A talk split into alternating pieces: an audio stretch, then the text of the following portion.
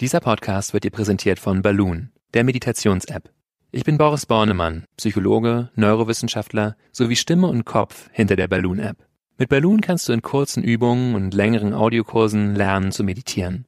Das kann dir dabei helfen, gelassener zu leben, erholsamer zu schlafen und achtsamer zu kommunizieren. 15 Minuten am Tag und die Balloon-App genügen. Die App kannst du in den App Stores und unter balloonapp.de herunterladen und beim Kauf mit dem Code PODCAST30 auch 30% auf den üblichen Abopreis sparen. Installier die App noch heute und lass Balloon dein Leben leichter machen.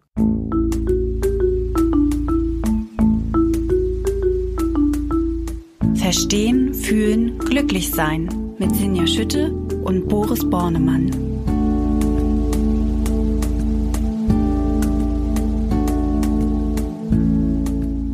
Hallo und herzlich willkommen bei Verstehen, Fühlen, Glücklich Sein, dem Achtsamkeitspodcast. Wir beschäftigen uns hier jede Woche mit den großen und mit den kleinen Fragen des Lebens.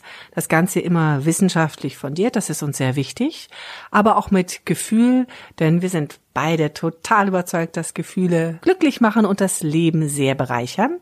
Wir, das sind Dr. Boris Bornemann, Psychologe und Achtsamkeitstrainer und außerdem auch noch die Stimme hinter der Achtsamkeits-App Balloon. Sowie Hallo? Sinja Schütte, Chefredakteurin der Achtsamkeitszeitschrift Flow. Hallo. Ja, hallo ihr da draußen, die ihr uns wieder hoffentlich gefunden habt und zum ersten Mal, nicht zum ersten Mal hört, wollte ich sagen. Ja, wir haben uns heute vorgenommen, über das Thema Kommunikation zu sprechen, was ja ein großes Thema ist wie man mit jemandem spricht und natürlich auch, wie man jemandem zuhört. Immer wenn ich dann darüber nachdenke oder als ich mich vorbereitet habe auf die Sendung über Kommunikation, musste ich wieder dran denken, als ich in meinem Achtsamkeitskurs eine Übung machen durfte oder musste. Und zwar, dass wir sozusagen etwas, was uns bewegt hat, jemandem erzählt haben und derjenige durfte nicht reagieren. Das heißt, man hat ein sehr, für ein selber emotional sehr wichtiges Thema erzählt und berichtet und das Gegenüber hat einfach gar nicht reagiert, hat so ein ver versteinertes Gesicht gehabt. Und es hat mich sehr beeindruckt, weil ich total irritiert war. Und überhaupt nicht wusste, also das hat er uns natürlich vorher nicht gesagt, nur das Gegenüber wusste, dass es nicht versteinert gucken sollte. Und insofern, ich war einfach völlig irritiert, weil man überhaupt keinen Widerspiegel mehr hat. Man weiß überhaupt nicht, was denkt der andere in dem Moment.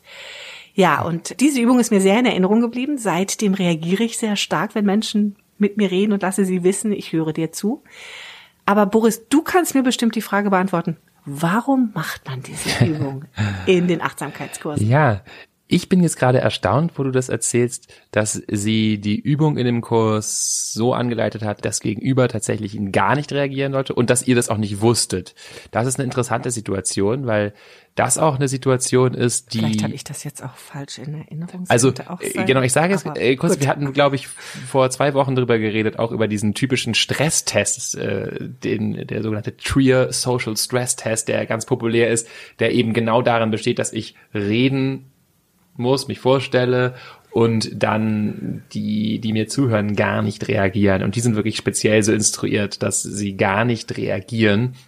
Und das ist, wie gesagt, eine sehr potente, stressauslösende Situation. Wir bekommen bei fast allen Probandinnen Cortisol-Antworten, weil wir es eben so gewohnt sind, dass jemand reagiert. Cortisol-Antworten heißt, also Stress, Antworten des Stresssystems ähm, auf Hormonebene sozusagen. Das Okay, das ist, misst man dann im Blut. Ne? äh, genau, das messbar und, und ähm, im Speichel kann man es auch messen. Aber jedenfalls, genau, das ist sozusagen, kann stressauslösend sein. Auch äh, interessant natürlich für das Thema Kommunikation, wie wichtig es eben häufig ist, dass wir Feedback geben. Aber was du beschreibst, also wenn ich es in Kursen instruiere, und ich mache das sehr gerne, auch diese Partnerübung, dann geht es vor allen Dingen darum, dass die andere Person, die zuhörende Person nicht nickt oder so dieses aktive Zuhören, verbale Feedback von mhm, aha, ja, ja gibt, ähm, dass die andere Person, die zuhörende Person sich wirklich ganz aufs Zuhören konzentrieren kann. Also ganz den anderen reinlassen, der anderen Person den Raum geben. Und damit üben wir zwei Sachen. Und zwar einmal auf der Seite des Zuhörenden und dann auf der des Sprechenden. Und zwar als Zuhörender fangen wir da vielleicht mal an. Kann es ganz interessant sein, einfach mal zuzuhören und entbunden zu sein von dieser sozialen Konvention, ja, ja, mhm, kenne ich auch und so weiter sagen zu müssen. Und einfach das mal zu beobachten, auch wenn, wann das so entsteht und aus welchen Impulsen das entsteht in uns, das zu tun. Manchmal haben wir das Gefühl, wir müssen den anderen versichern oder müssen ähm, uns irgendwie im Gespräch auch zeigen. Hm, häufig ist es auch so, dass wir eben zuhören und dabei schon überlegen, was wir jetzt eigentlich sagen wollen dazu. Und das führt dazu, dass die andere Person nicht unsere vollständige Aufmerksamkeit hat, sondern dass wir, wir kennen das sicher alle schon, das Gefühl haben, da sitzt jemand auf was und und möchte gleich irgendwie was sagen. Ähm, und wenn man diese Übung mal macht, und ich empfehle das wirklich allen Hörerinnen und Hörern, das mal auszuprobieren, auch so eine Übung zu machen, wo ich einer Person einfach nur mal fünf Minuten zuhöre und fünf Minuten spreche, stellen wir häufig fest, wie angenehm das ist, auf beiden Seiten. Zum einen einfach mal nur zuzuhören und vollkommen diese empathische Resonanz gehen zu können, den anderen wirklich zu spüren, nichts tun zu müssen, sondern wirklich den anderen ganz reinzulassen. Und wie angenehm es auf der anderen Seite auch ist, eine Zuhörerin zu haben, die mir diesen Raum gibt, wo ich keine Angst haben brauche, dass ich jetzt unterbrochen werde, dass ich irgendwie kommentiert werde, sondern wo ich wirklich diesen Raum bekomme, um einfach mal mich mitzuteilen, es ist sehr spannend. Natürlich, man erinnert ja immer das, was einen am meisten beeindruckt hat. Und ähm, insofern mich hat einfach beeindruckt, dass es wenig Reaktion gab und wie gewohnt man es ist, Reaktion zu bekommen. Aber da sind wir schon an einem wichtigen Punkt, wie du es gerade erklärt hast. Was ist denn achtsame Kommunikation? Auf was kommt es da an? Ja, das ist eine gute Frage, die ich auch in meinen Kursen immer nur durch eine Kommunikation mit den Teilnehmenden und durch verschiedene praktische Übungen versuche so zu erkunden, weil eine unbefriedigende Definition wäre halt davon, ist es eben in einer Kommunikationssituation achtsam zu sein. Unbefriedigend deswegen, weil wir natürlich nur das sagen, was wir schon erwartet haben. Aber ähm, wenn man es so ein bisschen aufzoomt, heißt es zum einen mit mir selber achtsam zu sein in der Situation, also wirklich zu merken auch, was sage ich überhaupt, zu spüren, was sind meine Bedürfnisse, was will ich kommunizieren als Sprechender, so als, dann natürlich auf das Gegenüber, dem Gegenüber wirklich Raum zu geben. Das ist was sehr Zentrales, wirklich zuzuhören, auch nicht nur mit dem Verstand, sondern auch mit dem Herzen, mit dem Körper, mit allen unseren Sinnen. Und das dritte, also auf mich achtsam, auf die andere Person. Das dritte kann natürlich sein Kontext noch, also auf den, den Kontext auch zu beachten. Was ist das für eine Situation, in der wir sind? Was sind für andere Personen noch mit uns verbunden? Und das wirklich präsent zu halten. Was hat das vielleicht auch für eine, für eine Auswirkung, so ein Gespräch? Und äh, da kann man auch so groß werden mit, ja, was hat zum Beispiel ein sexistischer Witz, den ich vielleicht mit meinem Kumpel mache, für eine Auswirkung auf den größeren Kontext. Vielleicht ist es in dem Moment scheinbar für mich und für meinen Freund irgendwie lustig. Das heißt, wenn ich das nur mit einbeziehe, ist es so, ja, ist doch toll. Ist doch jedem gedient mit der Kommunikation. Aber wenn ich so ein bisschen feinfühliger werde und weiter aufmache, was diese Art von kommunikativer Energie, die ich da gerade erzeuge, für Auswirkungen hat, auch auf das große Ganze, dann äh, werde ich das vielleicht anders spüren und auch anders machen. Ist ganz interessant, dass du jetzt von, von, von der Wirkung sprichst. Es macht ja, ähm, es, Kommunikation macht ja was mit uns. Und mit dem direkten Gegenüber sowieso. Aber es beeinflusst ja auch Beziehungen. Gibt es denn dazu Forschung, wie Kommunikation in Beziehungen wirkt? Ich meine, das kann man ja auf jede Ebene ziehen. In Politik, überall interagieren Menschen miteinander, kommunizieren Menschen miteinander. Was sagt uns da die Forschung? Was macht es da vielleicht dann auch besser, wenn man achtsamer ähm, ja. forscht, sage ich schon. Spricht, meine ich natürlich. Also zunächst hatte ich auch, glaube ich, schon vor vielen Wochen schon mal erwähnt, dass einer der größten Effekte von Achtsamkeitstraining auf Beziehungsqualität häufig ist. Das heißt, was ich eigentlich vielfach auch nur mit mir einübe, hat dann doch starke Auswirkungen auf die Beziehung, weil ich eben meine eigenen Bedürfnisse stärker wahrnehme, feinfühliger bin mit mir, meine eigenen Grenzen nicht überschreite, aber auch die der anderen Person besser wahrnehmen kann, einfach empathischer werde, also Gefühle besser wahrnehmen kann. Und dazu gibt's Befunde, dass Achtsamkeitstraining dabei hilft, Gefühle sowohl in sich besser wahrzunehmen als auch beim anderen. Und es gibt Befunde zu Trainings, häufig kombiniert von Achtsamkeitstraining und gewaltfreier Kommunikation. Fällt mir zum Beispiel gerade eine Studie ein, können wir gleich nochmal drüber reden, was nämlich gewaltfreie Kommunikation ist. Bei Gefängnisinsassen, wo Menschen, die darin trainiert sind, tatsächlich weniger rückfällig werden. Ein sehr, sehr kosten effizientes Programm sozusagen. Die Programme kosten, naja, weiß ich nicht, ein paar zehntausend Euro vielleicht, sparen aber allein an Gefängnis-Reinternierungskosten viele Millionen, wenn man sie durchziehen würde. Man macht das nicht so konsequent, aber gibt wirklich Studien, die eben zeigen, Menschen, die im Gefängnis darin trainiert sind, achtsamer zu kommunizieren, gewaltfrei zu kommunizieren, ähm, werden später weniger leicht rückfällig. Wie kann man denn, du sagst es gerade, also das kann man offensichtlich trainieren. Mhm. Wie trainiere ich denn achtsame Kommunikation? Ja. Also für achtsame Kommunikation ist eine gute Übung, die wir gerade schon angesprochen haben, genau das. Ich setze mich mit einer anderen Person gegenüber und übe sozusagen sowohl zuhören als auch sprechen in dieser Weise, dass wir eine Frage haben. Das kann ich kann das auch ganz ohne Frage machen und einfach sagen, du erzählst mir mal fünf Minuten, wie es dir geht. Aber es hilft auch eine Frage zu haben. Das kann zum Beispiel sowas sein wie, wie geht es dir? Kann auch sein, was war eine schwierige Situation heute für dich? Wie hat sich das für dich angefühlt? Wofür bist du heute dankbar?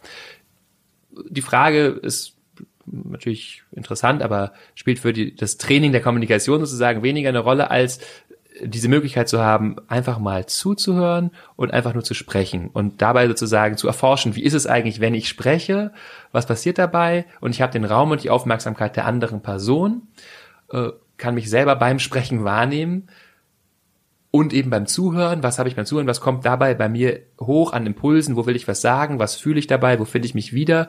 Also im Gespräch wirklich diese Aufmerksamkeit zu schärfen. Man kann die Übung noch so ein bisschen ergänzen, man kann es manchmal hinterher zum Beispiel noch fasse ich kurz nochmal zusammen, was ich gehört habe. Da in der Zeit hörst du nur zu. Das heißt, du kannst auch nochmal einen Spiegel haben, wie ist das jetzt bei mir angekommen. Ach, spannend, nochmal einen Schritt weitergehen sozusagen. Ich erzähle genau. dir, was mich bewegt hat am Tag und du fasst zusammen, was bei dir angekommen ist. Genau. Möglichst da ist es gut, wenn man diese Übung macht, erstmal wirklich zu versuchen, nur bei dem zu bleiben, was du gesagt hast. Also du hast gesagt das und so ging es dir so. Also wirklich auf die Fakten und die Gefühle, die du geäußert hast, zu fokussieren. Und dann im dritten Schritt ist es ganz gut, nochmal eine Rückkopplungsschleife zu haben, dass du nochmal wiederum sagen kannst, ob du dich von mir verstanden gefühlt hast. Und lässt man jeweils immer diese, also diese Gefühlsebene nach dem Motto, ich hatte den Eindruck, es ging dir gut dabei, das würde man weglassen? Schön, schön ist es natürlich, wenn Fragen auf Gefühle und Bedürfnisse abzielen. Also wie geht es dir oder was für eine schwierige Situation für dich und wie hast du dich dabei gefühlt, auch als Frage. Und dann gebe ich natürlich auch das wieder, was du gesagt hast, aber ohne es zu interpretieren. Das ist das Entscheidende. Also es ist schon gut auf die Gefühle zu achten, aber nicht, dass ich jetzt sage und ich kann mir vorstellen, bei dir ist auch das und das los, weil dann dann hast du nicht so diesen guten Spiegel. Für mich ist es dann einfach erstmal hilfreich zu hören, okay, was was habe ich da wirklich gesagt und der andere, die andere Person gibt es mir einfach nur mal wieder. Wir sprechen jetzt die ganze Zeit über Worte, über das, was wir wirklich aktiv sagen, mhm. wo wir aktiv zuhören. Es gibt ja auch so eine nonverbale ähm, Kommunikationsebene. Ja. Ist das auch eine Ebene, mit der sich die Achtsamkeit ähm, beschäftigt? Mhm. Was gibt's da für Ideen dazu? Ja, also ähm, gibt viel Forschung zu, was ist was sagt eine bestimmte Körpersprache aus? Und ähm, Interessante ist, dass diese Körpersprache natürlich nicht nur auf die andere Person wirkt, sondern auch auf uns selber. Das ist auch noch eine interessante Ebene davon. Äh, also wird jetzt, glaube ich, zu weit führen an die einzelnen körpersprachlichen Dinge rein, mit zum anderen Person geöffnet. Klar, ist irgendwie freundlicher als geschlossen zu sein. Also ne, sozusagen eher die offene Brust, sozusagen überhaupt Blickkontakt zu halten. Aber dass sich eben diese Sachen auch auf uns selber auswirken, da gibt's äh, auch Studien zu, dass Leute, die in sogenannte Power Poses sich begeben, also das sind häufig eher so als männlich mit Männlichkeit konnotierte Gesten, auch so Arme hinter den Kopf nehmen, sich zurücklehnen und so. Da werden Leute einfach in diese Haltung gesetzt, sitzt mal so und dann wird hinterher zum Beispiel Testosteron gemessen und Menschen, die in diesen Power Poses sind, haben also hinterher tatsächlich einen höheren Testosteronspiegel. Echt? Und Testosteron hat auch dann im Sozialverhalten wieder was mit Dominanz zu tun. Das heißt, wir können uns quasi durch diese Posen äh, richtig gehend, so zwei Minuten zu halten, wird da meistens empfohlen, so wird das in den Studien dann auch gemacht, äh, auch in eine Körperhaltung bringen, die erstmal dem anderen natürlich kommuniziert, hallo, hier bin ich auch, wenn ich ein bisschen äh, aufrechter sitze, mit mehr Brust mehr geöffnet und es wirkt tatsächlich auch auf unser eigenes Gefühl, auf unseren eigenen Hormonen. Das ist ja zurück. Selbstdoping richtig gehend. Also ich meine, wenn man dann irgendein wichtiges Gespräch vor sich hat, ja. wo man kraftvoll auftreten will? Ja, wird de definitiv ja. auch in äh, Coachings und so weiter eingesetzt. Genau das zu sagen, jetzt vor diesem Gespräch mal in diese Pose zu gehen. Du kannst, also auch auf Toilette gehen und fünf Minuten, zwei Minuten diese Pose einnehmen. Ist vielleicht nicht für jede der Personen was, aber gerade wenn wir tatsächlich merken, wir sind eher so häufig in eingefallenen Körperhaltungen, kann es sich sehr lohnen, darauf zu achten, denn das strahlt sofort zurück. Aber das ist jetzt keine spezielle achtsame Pose oder sowas, die es da gibt? Oder gibt es auch so eine Pose, wo man sagt, die kann ich einnehmen, um dem anderen zu signalisieren, ich bin sozusagen im Zuhörmodus? Mhm. Also das ist ganz gut für jeden selber zu erkunden. Ich mache das in Kursen gerne, da einfach zu erforschen, auch was heißt überhaupt auf körperlicher Ebene jetzt in einer achtsamen Begegnung zu sein. Häufig ist das äh, zugewandt, auch die Hände vielleicht Richtung des Gegenübers zu drehen. Wir haben ganz viele Nervenenden in unseren Händen. Ähm, also äh, das kann helfen, uns ein bisschen geöffneter, zugewandter zu fühlen. Ähm, aber das stimmt, was du sagst, das ist jetzt nicht speziell auf Achtsamkeit bezogen, sondern einfach, ja, es verändert uns äh, dadurch, dass wir diese Haltung einnehmen. Aber es ist ja ich auch irre, auf wie viel Ebenen man kommuniziert am Ende, ne? Also das, wie viele Kleinigkeiten da, kleine Stellschrauben es gibt, mhm. mit denen man dem anderen Signale senden kann. Aber ich habe dich unterbrochen und du wolltest noch was sagen. Ich wollte was sagen, ich weiß nicht, ob wir da noch einsteigen wollen, dieses größere Thema. Vielleicht machen wir auch eine separate Folge dazu, aber eben die Art und Weise, wie wir kommunizieren, was wir dabei sagen, da finde ich eine Art der Kommunikation wirklich sehr hilfreich, auch noch als Ergänzung zum Thema achtsame Kommunikation, nämlich äh, gewaltfreie Kommunikation.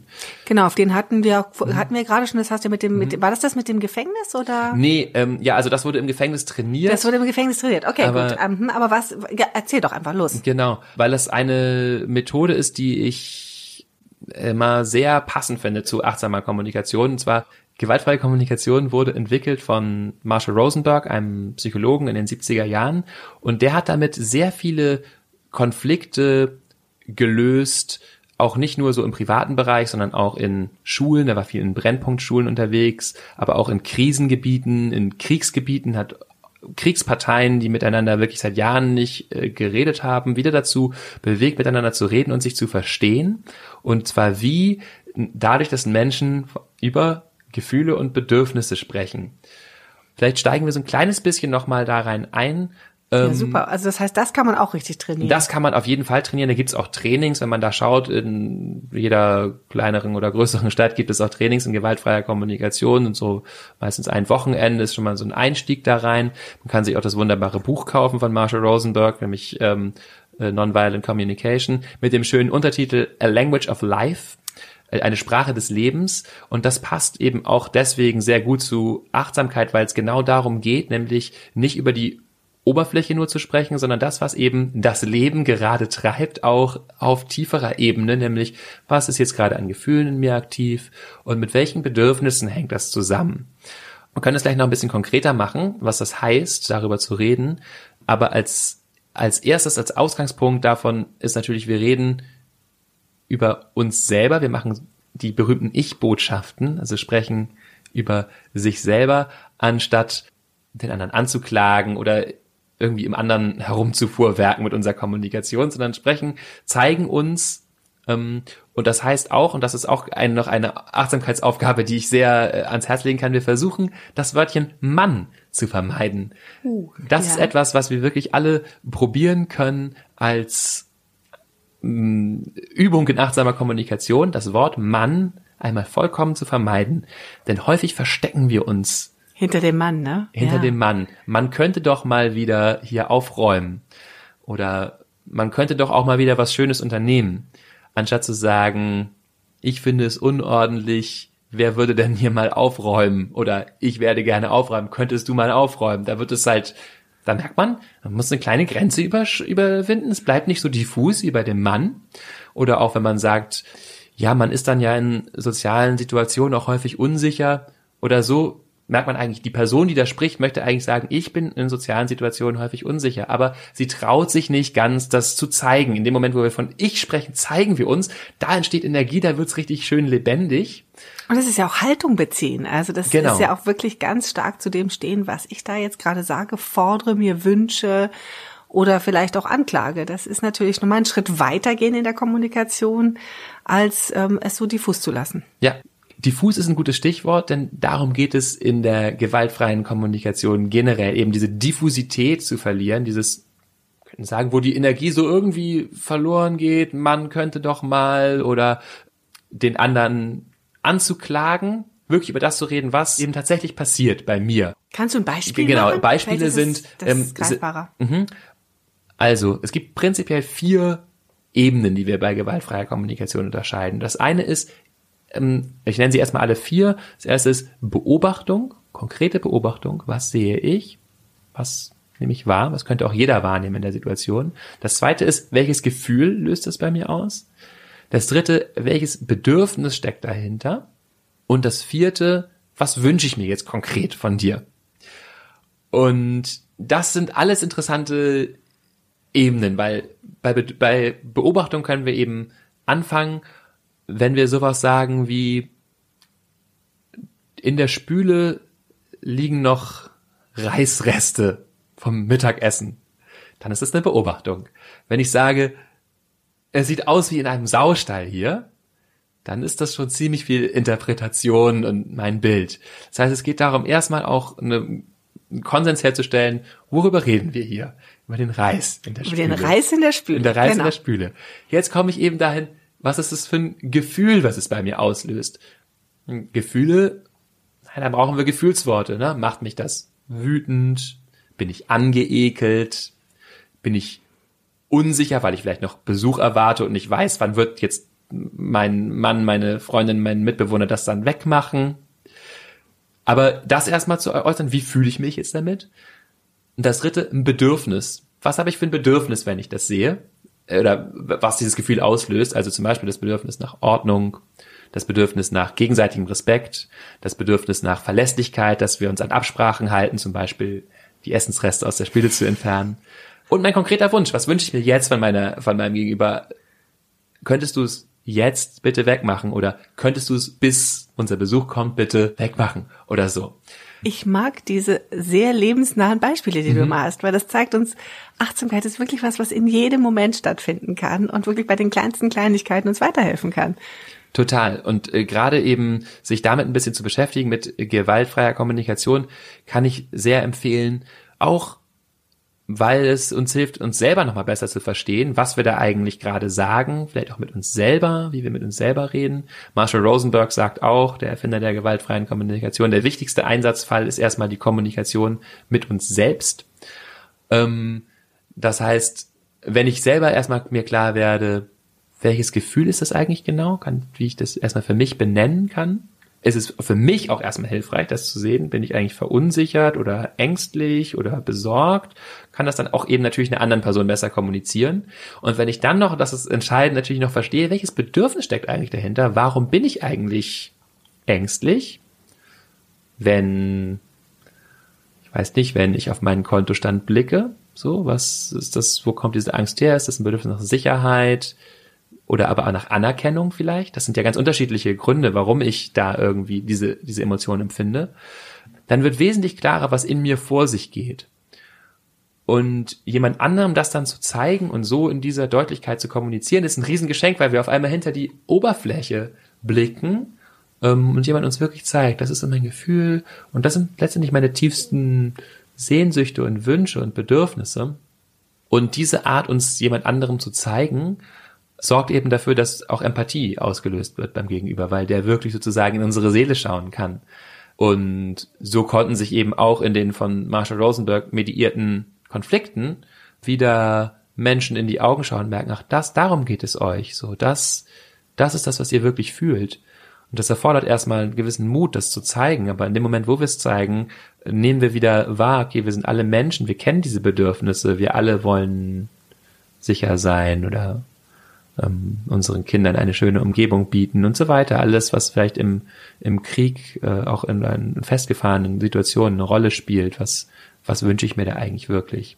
Sehr spannend, dass sowas offensichtlich bei sogar sehr existenziellen Konflikten hm. weiterführen kann. Aber auch sehr spannend, dass es eben in einer ganz normalen, der Reis liegt noch in der Spüle-Situation, auch eine Lösung sein oder bietet. Ne? Ja, wir haben, glaube ich, ganz viel gelernt heute, Boris. Mhm. Vielen Dank. Ich habe gelernt, dass es unterschiedliche Arten der Kommunikation gibt und dass diese zwei Übungen, ich sag mal mit der gewaltfreien Kommunikation oder mit der Übung des Zuhörens und des wahren Kommunizierens eigentlich schon zwei, drei Übungen zwei. gibt. Ich, darf ich noch zwei ah, ganz noch kurz eine. Darf ich noch zwei ganz Boris kurze, hat noch eine. Habt ihr noch ein bisschen Geduld? Wir hören dir noch weiter zu. Super, nur, Boris. Ich will nur noch zwei kurze Tipps sozusagen. Ja, okay, zwei, zwei kurze Tipps. Das erste ist einfach innehalten immer gut. Aber bevor wir etwas sagen, uns die Sekunde nehmen, um wahrzunehmen, was will ich eigentlich wirklich sagen, zu spüren. Und das zweite ist mit dem Körper verbunden sein, während ich spreche.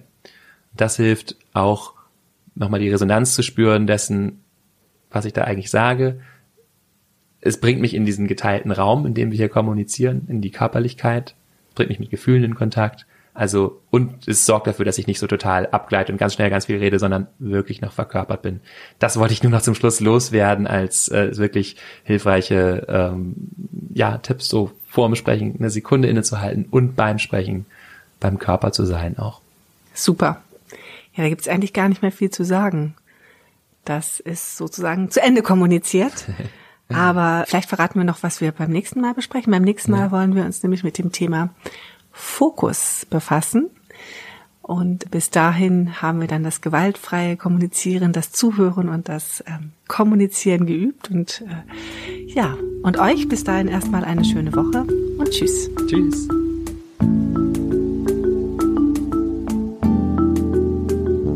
Das war Verstehen, Fühlen, Glücklich Sein, der Achtsamkeitspodcast.